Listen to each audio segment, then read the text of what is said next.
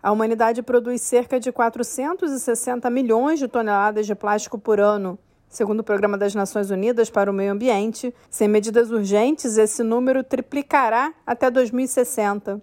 Em março de 2022, durante a quinta sessão da Assembleia do Meio Ambiente da ONU, em Nairobi, foi aprovada a resolução para acabar com a poluição plástica, um marco histórico que promete reverter essa situação. A resolução aborda o ciclo de vida completo do plástico, necessário para enfrentar a crescente crise de poluição por esse tipo de material. O documento reconhece ainda a contribuição significativa feita pelos trabalhadores em ambientes informais e cooperativos para coleta, classificação e reciclagem em muitos países.